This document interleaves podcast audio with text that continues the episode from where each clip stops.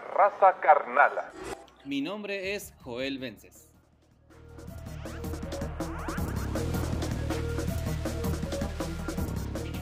Hoy hablaremos de la conquista espiritual llevada a cabo en la recién descubierta Nueva España.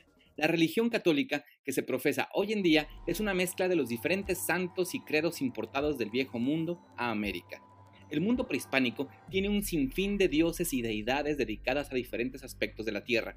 A estas religiones se les llama politeístas, que significa tener muchos dioses, y naturalistas, pues cada deidad tiene una conexión directa con algún elemento natural, como Tlaloc con la lluvia, Xochipili con la naturaleza, Huehueteotl, el dios del fuego, con el fuego, entre otros.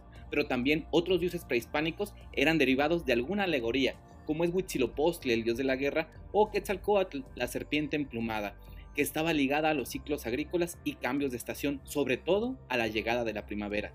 Las creencias de los prehispánicos se basaban, al igual que en la cultura griega, en cierta conexión con los astros. Para el mundo clásico, la estrella solitaria en el horizonte es Venus, para nuestros antiguos americanos era Quetzalcoatl, pero no todas las culturas tenían los mismos dioses, pero sí podrían tener algunas equivalencias, como el caso de Tlaloc, nombrado así en la parte central de México, y en la región maya era Chac, dios de la lluvia. El cristianismo tiene sus bases en el Nuevo Mundo con la llegada de los primeros 12 franciscanos a la Nueva España en 1524. Ellos tenían la encomienda de evangelizar a los naturales del Nuevo Mundo. Desde ese entonces, la conquista se realiza en una mano la cruz y en otra la espada. Gracias a estos primeros religiosos podemos tener las crónicas de las conquistas, como es el caso de Fray Bernal Díaz del Castillo, que acompañó ya desde antes otras expediciones como las de Francisco Hernández de Córdoba y Hernán Cortés en la península de Yucatán.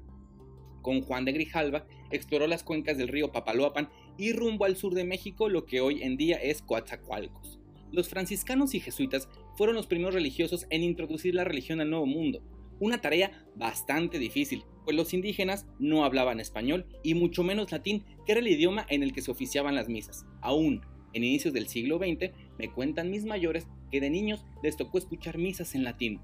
Las misiones y conventos fueron edificaciones trascendentales para la conquista espiritual, pues al mismo tiempo que funcionaban como centros de culto, también cumplían la función de fortalezas amuralladas para guarecerse de los ataques rebeldes de los locales. No fue una tarea fácil. Los conquistadores impusieron el catolicismo a través de las armas, pero los religiosos abogaban más por otros métodos más persuasivos. Las pastorelas es un invento mexicano, pues los sacerdotes retomaron la tradición teatral del viejo mundo para hacer representaciones en los atrios contando la vida de los santos. La representación de la Navidad fue la más popular de todas las representaciones, tanto que aún en nuestros días se siguen presentando versiones modernas todas de carácter cómico y se vale meter acontecimientos de la actualidad, incluso crítica social. Los naturales fueron la principal mano de obra para construir estos templos junto con los esclavos africanos importados por la trata de personas. Los indígenas escondían detrás de cada figura europea religiosa a sus dioses locales.